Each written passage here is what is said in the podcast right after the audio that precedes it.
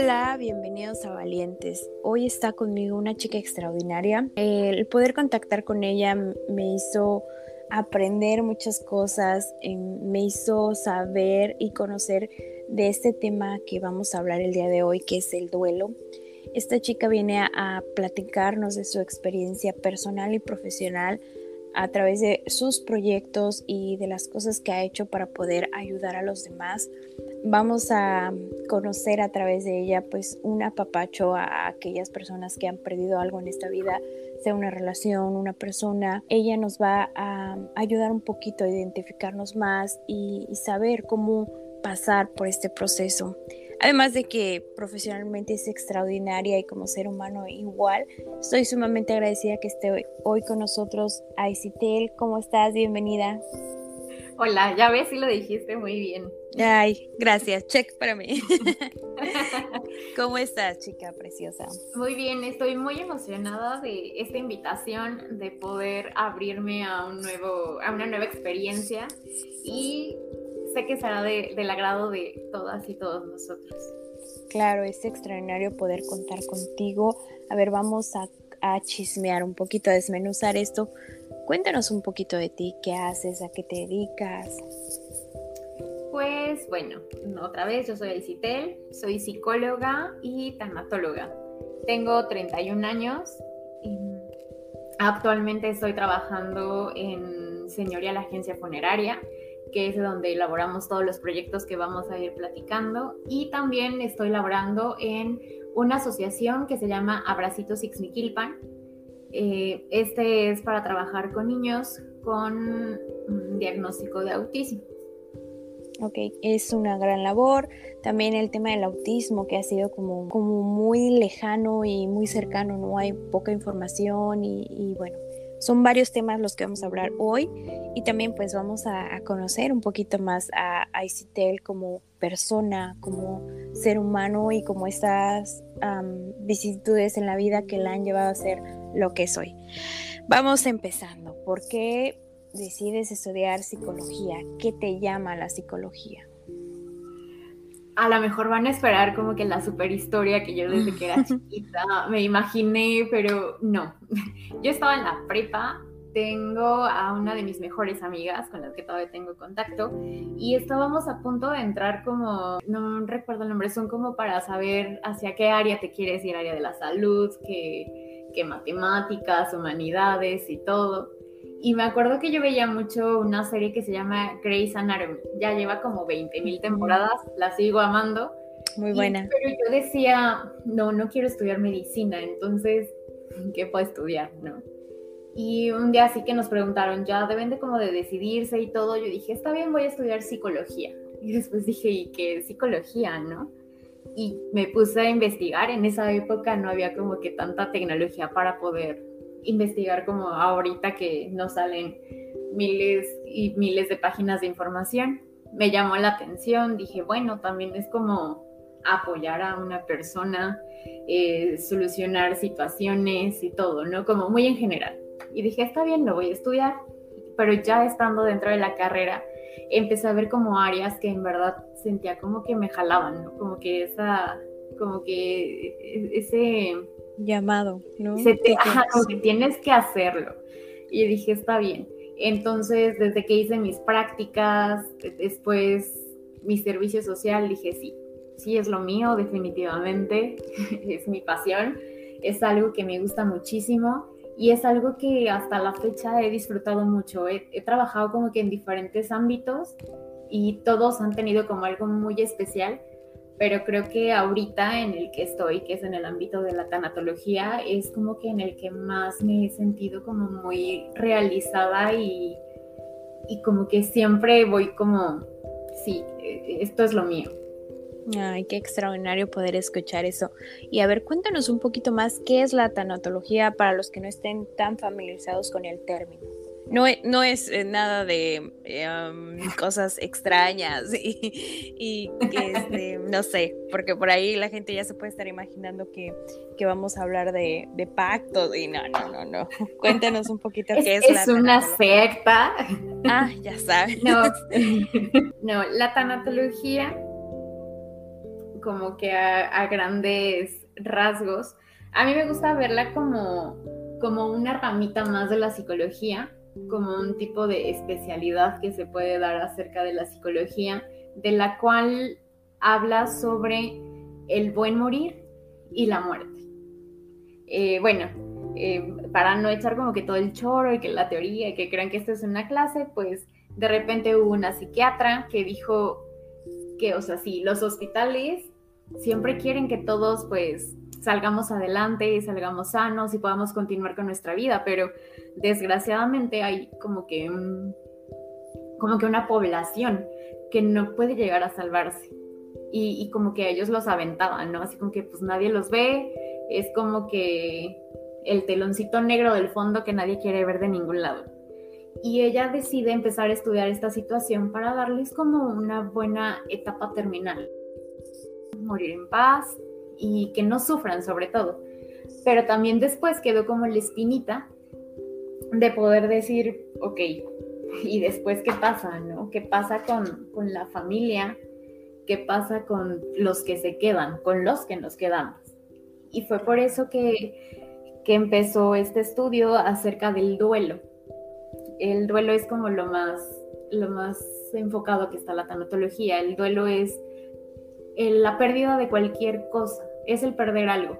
Nos podemos ir desde lo más banal, lo que uno cree que es menos importante, como un lapicero, eh, perder, no sé, tu celular, hasta algo como que, que pueda tener un, valor un poco más importante y no tan económico como perder una amistad, una relación de pareja, perder un trabajo, mudarte de casa, eh, hasta perder una mascota, perder un ser querido con el cual has formado un vínculo muy fuerte. Entonces eso es lo que significa duelo, eh, significa dolor, porque el duelo duele y duele de verdad de una manera tanto emocional como física, o sea, en verdad se siente un dolor físico y es lo que todos queremos como que evitar. Y de ahí surge como que la, tanatología.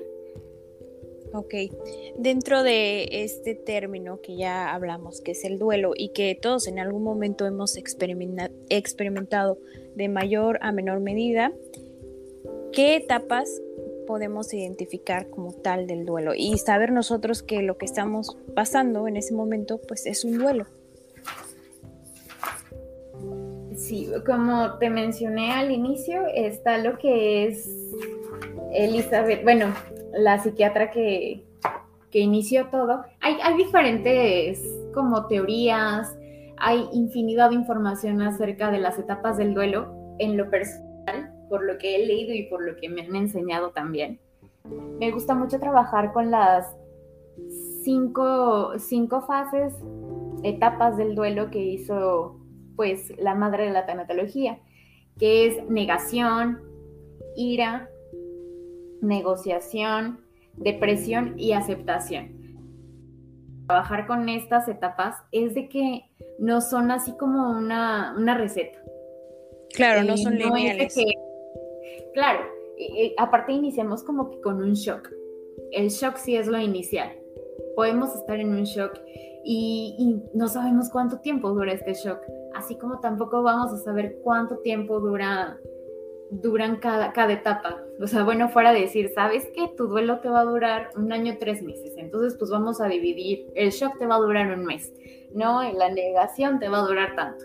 Pues no es así o sea, depende de cada uno. Y creo que es como que lo más interesante de todo, que podemos tener la teoría, pero ya para, para ponerla en una sola persona tenemos que ver cómo se adapta a ella esta teoría, cómo se envuelve en esta persona y cómo podemos como que desenvolver este trabajo de duelo.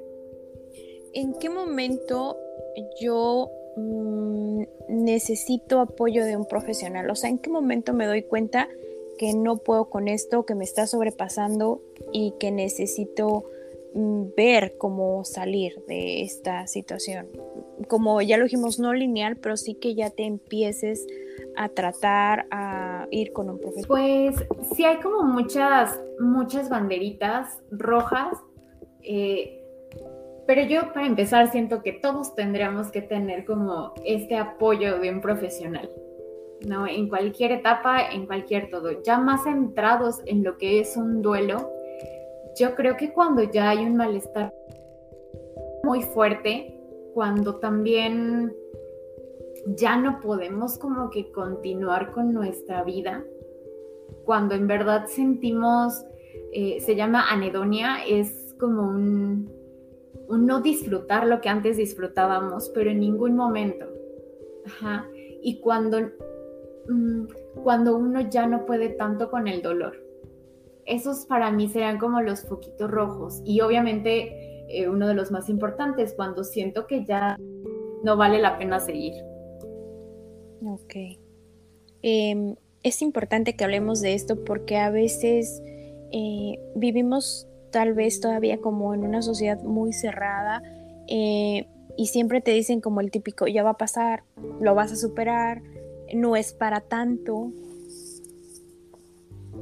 Sí, sí.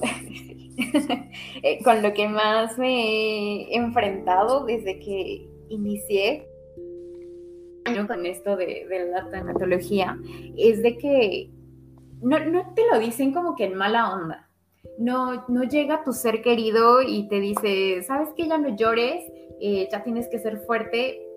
Te lo dicen como que en buena onda, en, un término de, no te quiero ver así. Ajá, pero no podemos, no podemos tapar el dolor que estamos sintiendo con un curita. Entonces, sí es algo que está como muy, muy minimizado, como que va a pasar porque va a pasar con el tiempo, el tiempo lo cura todo, pero pues muchas veces no es así. Y no tendría por qué ser así, no tendría por qué adaptarnos a, a un estilo de vida así. Claro. Y entonces, ¿qué herramientas puedo utilizar yo que estoy viendo el duelo desde afuera de una persona, de un ser querido, de una persona importante para mí? La empatía. Lo más importante, si tú estás de apoyo para un doliente, es la empatía. No puedes apresurar su proceso de duelo, no puedes, no puedes cargar su dolor por esa persona.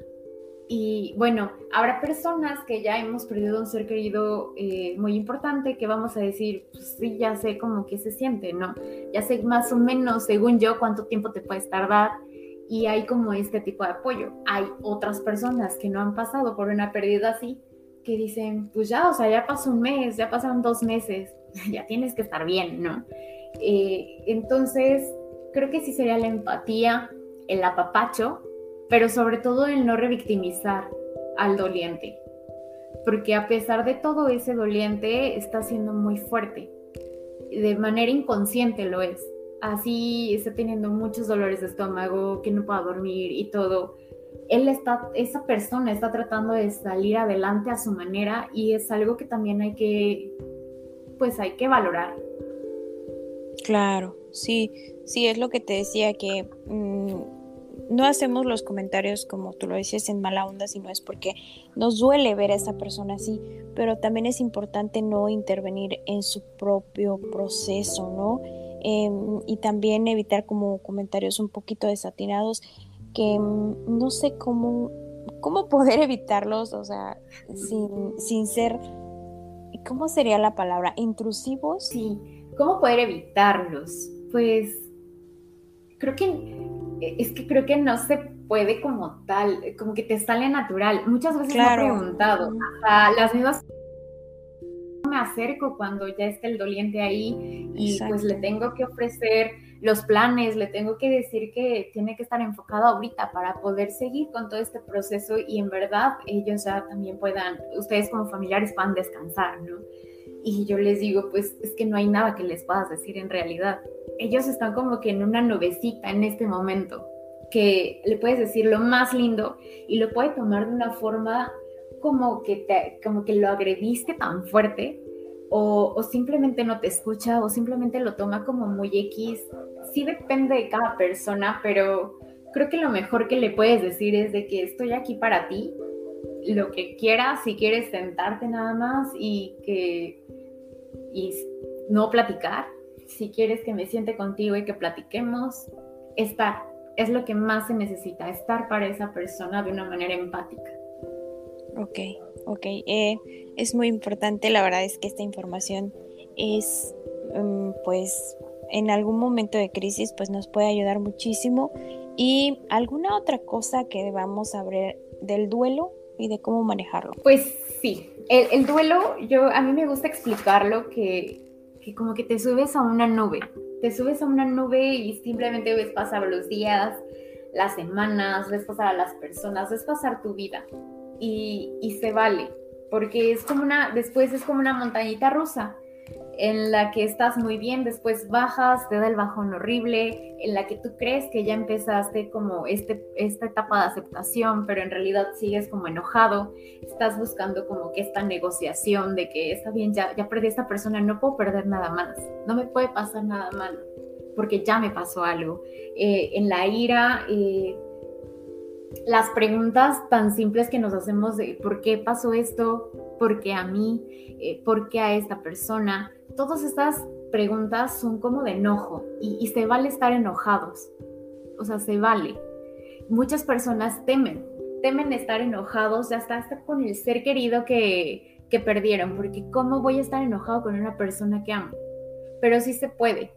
Y lo más importante sería aprender y aceptar que las emociones no se pueden controlar. Podemos controlar qué hacemos con ellas. Y eso es lo que tenemos que trabajar, pero de que te va a llegar el miedo, te va a llegar la tristeza, te va a llegar el enojo, así como también te va a llegar la felicidad. Tienes que aceptarlo. Entonces eso es como lo más importante. Y, y recordar, el duelo duele, en verdad que te va a doler. También te puede doler físicamente, eh, hay muchos dolores que se van ya hasta como del estómago, porque pues es como el segundo cerebro, ¿no? Entonces, toda todo lo que te estás como que guardando, todo lo que no estás expresando va a salir de alguna u otra manera y la primera manera en la que va a salir es como que en dolores, en dolores físicos. Entonces sí es muy importante dejarnos fluir con todas estas emociones.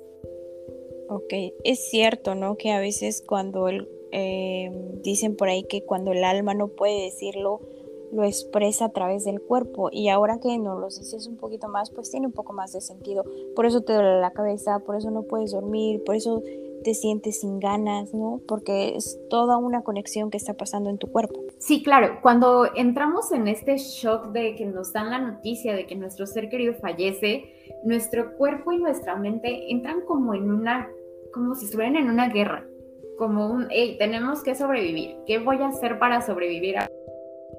Y bueno, el, para no hacerlo como tan largo, el cerebro libera como muchos liquiditos, entre que hormonas, eh, neurotransmisores, pero lo que más segrega cuando se siente en peligro y cuando inicia eso de duelo es el cortisol. El cortisol es una hormona que recorre varias partes de nuestro cuerpo y llega justo al estómago. Entonces, por eso muchas veces tenemos que la gastritis, la colitis, todo lo que termine en mitis y todo esto, porque justo la emoción se va hacia el estómago. Y es por eso que si, no nos, si nosotros no logramos expresarlos de diferentes maneras, eh, que más adelante estaremos hablando, entonces lo que hace es de que va a salir.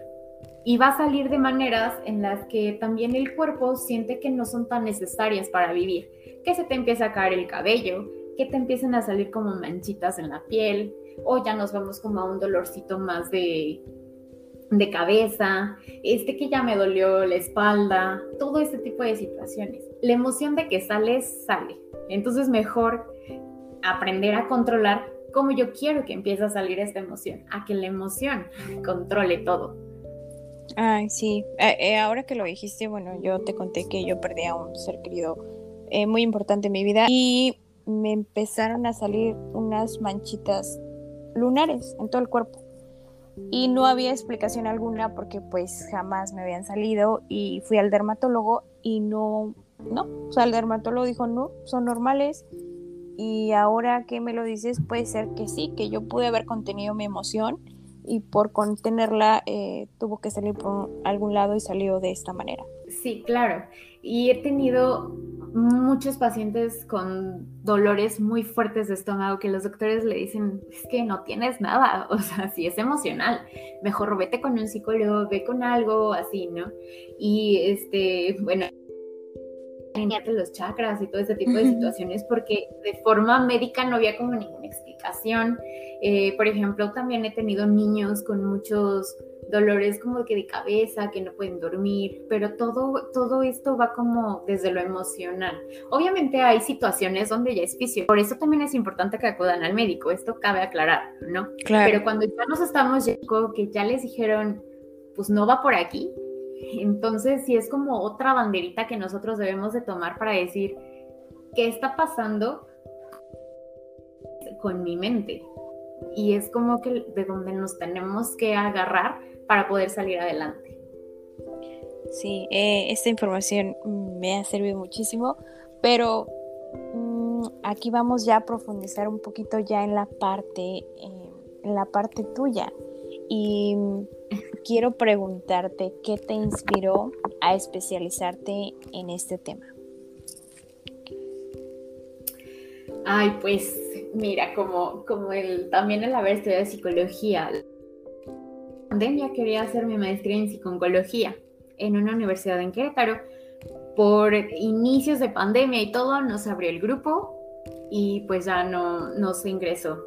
Y ya yo estaba felizmente en la pandemia, bueno, no felizmente, pero estaba como muy tranquila en la pandemia, haciendo una certificación y todo.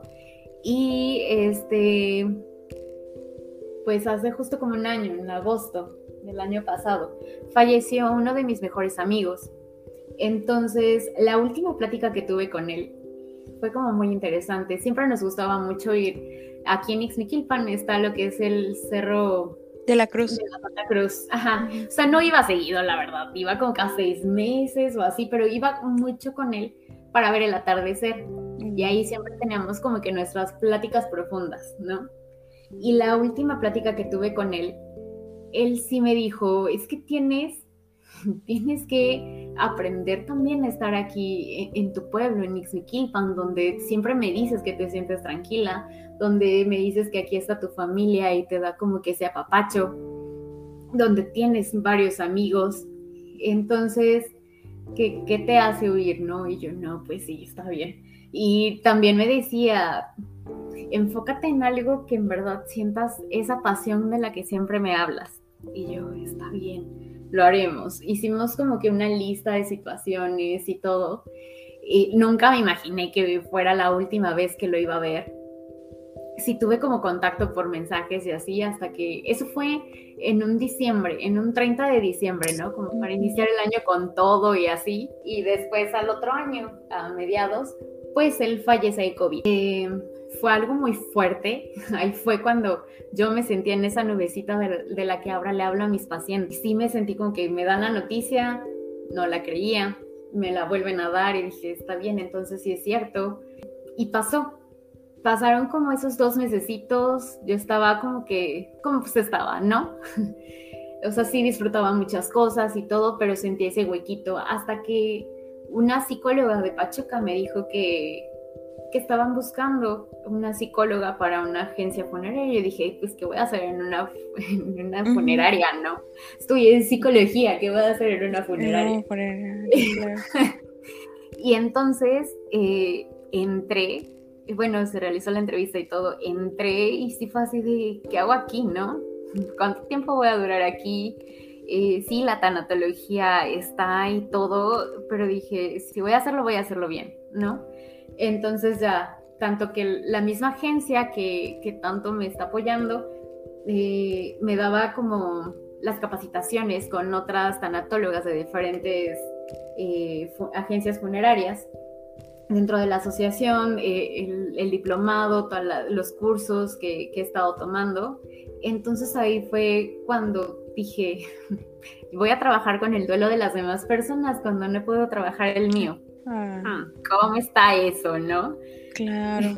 Siempre tratando de evitar la, situación de conflicto. Entonces ahí fue cuando, cuando dije que era una buena manera, ¿no? Estaba siguiendo parte de la lista que, hice con, mi amigo y, este, y el poder trabajar también lo mío, pero sobre todo el saber que, que no era la única que lo estaba pasando, ¿no? Creo que eso también es algo como muy importante. Todos, todos nos ensimismamos en que ah, es mi duelo y solo a mí me está doliendo, cuando hay miles de personas, porque todos hemos pasado por el duelo en alguna ocasión, sea cual sea, desde una pérdida de amistad, de pareja, de, un ser querido, y, y cómo, algo tan, tan universal es tan diferente a la vez. Y eso es lo que más me ha apasionado de, este tema. El cómo cada historia es totalmente diferente y, hace que, tengas que como que buscarle a cada uno diferente manera de poder trabajar. Mm, qué, qué extraordinario Em, no sé, o sea, saber que a través de una pérdida tú tuviste fuerza para encontrar tal vez tu misión de vida, tu camino de vida y seguir por lo que realmente querías y soñabas y tal vez perdiendo algo que amabas, ganaste también algo que, que amabas. Siempre les digo a mis pacientes que dentro de cada pérdida hay un aprendizaje y una ganancia, que se escucha muy feo, pero la hay y, fue algo que a mí también me tocó, me tocó aprenderlo entre lágrimas, entre todo, todos estos sentimientos de tristeza y de enojo, porque yo sí tuve mucho enojo, enojo y yo decía, ¿con quién, no? con el que se comió el murciélago que dicen que fue el que inició todo, o, con mi amigo, o con quién, hasta que pude como que enfocarlo, a que si era, a que si era él, o sea, si era mi amigo, ¿por qué no te cuidaste como se debía? ¿O por qué te pasó esto? ¿O por qué no acudiste rápido? Todo ese tipo de preguntas que se fueron como que trabajando poco a poco. Eh, una de las tanatólogas también me ayudó a esto, como para que yo pudiera empezar a, trabajar directamente con pacientes, yo sí les dije, o sea, tengo que sentirme preparada, no solo profesional, sino también personalmente, porque no se me haría justo yo decirles esto de la ganancia y todo cuando yo todavía siento el mundo, que quiero que el mundo arda, ¿no? Porque sigo enojada. Entonces sí es muy padre el poder conectar con este tipo de situaciones. No, y es un aprendizaje de vida extraordinario y que hoy lo puedas platicar es admirable, es respetable. Y si ahora tú pudieras pedir un deseo, ¿qué sería? Ay, un deseo. Puede ser de, de cualquier cosa. De lo que tú quieras. Yo te diría que el mundo fuera, bueno, las personas que estamos aquí fuéramos más empáticas y con mayor responsabilidad afectiva. Yo siento que la empatía nos abriría muchísimo camino a todos, a todos, a todos, en todo el mundo, en todos los aspectos. Y, y sí, empatía. Mm, creo que eso es la palabra mágica, ¿no? Que podría ayudarnos a que este mundo fuera mejor. Y fíjate, pensé que me dirías que mi amigo no se hubiera ido y no, porque tú ya aprendiste que Él se fue por una misión, porque su tiempo aquí era el perfecto y porque quizás su partida está abriendo la puerta de muchas personas, no solo la tuya, sino de muchas personas más a las que Él conoció, porque si fue así contigo, quiere decir que con otras personas que lo consideraban su amigo era igual. Y ve lo maravilloso y lo extraordinario que es que te haya dicho, ve por tus sueños, haz una lista de lo que amas. Wow, qué extraordinario ser humano, ¿no? Sí, la verdad, sí. Sé que no solo a mí me movió, sino a muchísimas personas. Y una de las cosas que más yo ya le digo ahora que, que hablo con él, porque sigo hablando con él. Antes se me olvidaba y mandaba el WhatsApp y decía, ay, no, ya no. Pero ahora ya lo hago como más, más consciente todavía se me quiebra a veces la voz y sé que se vale. Este es el poder. Mi perrita aquí eh, es el poder como que le, siempre le decía, te tuviste que ir en el día como de los más importantes de aquí de Ixmiquilpan del pueblo, porque también lo fuiste para muchos de nosotros. Claro falleció justo el día del 15 de agosto, que Ah, en la feria. Él dijo, yo me voy como los grandes, a mí me van a recordar. Sí, entonces sí, al inicio me enojaba mucho, pero ahorita ya lo veo como algo, todo, todo tiene un porqué, aunque te duela ese porqué existe. Sí, él dijo, pues así me van a recordar y, me va, y cada año se van a acordar de mí y efectivamente, ¿no? Em, qué, qué bonito que hayas podido conocerlo, tenerlo en tu vida eh, y que te haya dejado este gran aprendizaje y a través de eso tú pudieras evolucionar hasta la mujer que eres hoy. Me da mucho orgullo escuchar eso de, bueno, ¿qué mensaje le darías a las chicas que hoy te van a escuchar? ¿Qué les diría? Que todas pasamos por diferentes procesos de duelo y que ninguno, ninguno es muy poquito. Eh, siempre he escuchado esto de que desde que una relación de amistad o algo así, no vale la pena que llores por algo así. Sí, sí lo vale. Siempre vale la pena llorar, dar como las emociones que estás sintiendo. Nunca reprimirlas, nunca guardarlas, porque eso te las... Y, y está bien, está bien sentirte enojada, sentirte triste, sentir miedo, sentir esta frustración o desesperación que a veces llega, porque también se aprende de esto y que lo que vaya sintiendo es mejor que lo, vaya, lo vayamos expresando de una manera como más controlada y de poco a poco a que si no las vamos aguantando después vamos a terminar explotando. Así es. Em, este episodio va dedicado para tu amigo, para todas esas personas que se nos fueron, para todas esas relaciones que terminaron y para todas esas lecciones de vida que han llegado a nosotras gracias, gracias infinitamente, gracias. Ya por último, solo quiero que me cuentes un poquito de lo que estás haciendo con los, el proyecto que tienes de los ositos de peluche, que se me hace muy interesante y que también por ahí, si alguien le interesa, pues te puede contactar. Eh, estos, este taller es de Hagamos un osito. Dentro de la agencia tenemos, bueno, estamos creando varios proyectos. El más importante que hemos hecho ahorita es el de Hagamos un osito. Es un taller que realizamos eh, de manera presencial. Eh, sí tiene una duración, sí está extenso, y está extenso y muy cansado, pero en verdad vale la pena porque tú llegas con la prenda de tu ser querido. Muchas, en muchas ocasiones no nos queremos desprender de esto, pero también es una forma de crear como un vínculo sano, un vínculo seguro que es lo más importante de formar siempre, algo que sea sano para nosotros. Entonces tú llegas con la prenda de tu ser querido, sales con una experiencia nueva, con un vínculo también eh, más extendido hacia tu ser querido, pero con un osito de peluche que te va a recordar a él por todo el tiempo que lo tengas. Entonces, sí es muy extenso, eh, y nos estamos tardando alrededor de casi seis horas en este taller, pero todos todos salimos como que con un mood, una energía, como, como con algo diferente. Eh, más, ellos, ¿no? Más ellos que salen con esta prenda de su ser querido. Y sabes lo que me falta es poder hacer esa prenda de mi ser querido, pero pues yo no tengo con que la ropa de, mi amigo y todo eso. Entonces yo veo cómo los demás están con, con este, esta figura y, y, salen como muy, muy liberados, porque una de las reglas que yo pongo es ustedes déjense sentir, o sea, si quieren llorar, lloren, no pidan disculpas porque están llorando. Eh, hay un espacio donde nos cuentan un poco de, la historia de su ser querido. Al final eh, tenemos una dinámica muy padre. Entonces, ah, y, y, el final del final es como liberar estas emociones con un poquito de movimiento. Entonces, está muy padre, en verdad. Eh, desgraciadamente podría decir, no es algo que todavía se dé mucho. Sé que ya hay muchas como emprendedores em, eh, que realizan el osito y todo, y también está súper padre.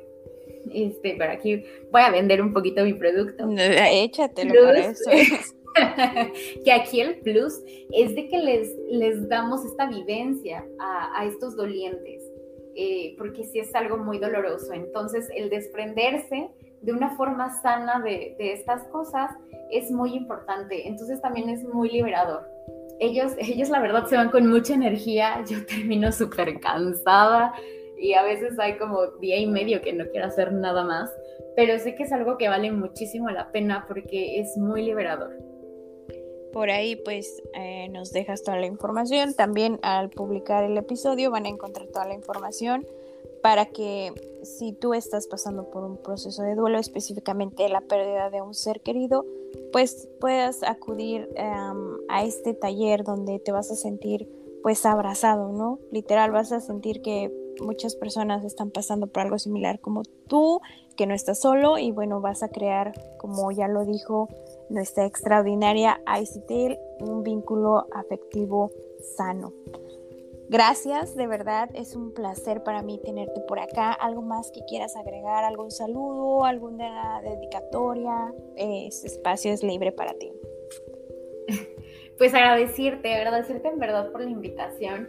Eh, también a quien me mandó como que el mensaje, se llama Edwin, me lo mandó así de, oye, está este proyecto, yo sí me gustaría, pues a ver, explícame más, ¿no? Y ya me mandó contigo. Eh, a ti por, pues la verdad por ese mensaje que mandaste, porque yo ya estaba a punto de decir que, de qué voy a hablar y, toda esa situación. Y justo llegó ese mensaje y dije, bueno, está bien, vamos, a, vamos por esta nueva experiencia. Y también, eh, pues a todos mis seres queridos que se han ido, desde mis abuelitos, eh, mi tío, un primo, eh, y esta última que fue como la más reciente, que es de mi, de mi amigo Marco Lara, Marco Lara James. Sé que muchos lo conocen, sé que muchos lo siguen queriendo y sé que a muchos nos movió de diferentes maneras. Pues hasta el cielo, eh, para todos los seres queridos, para, para tu amigo, como ya te lo dije, y para todos ellos, estos ángeles que tenemos por allá. Gracias, de verdad, ha sido un placer para mí. Y bueno, cuando quieras volver a este, este espacio, que te vaya siempre bonito en la vida y que todo lo bueno que hagas se te multiplique. Que tengas bonita noche. Bye bye. Igualmente, bonita noche. Bye. Gracias.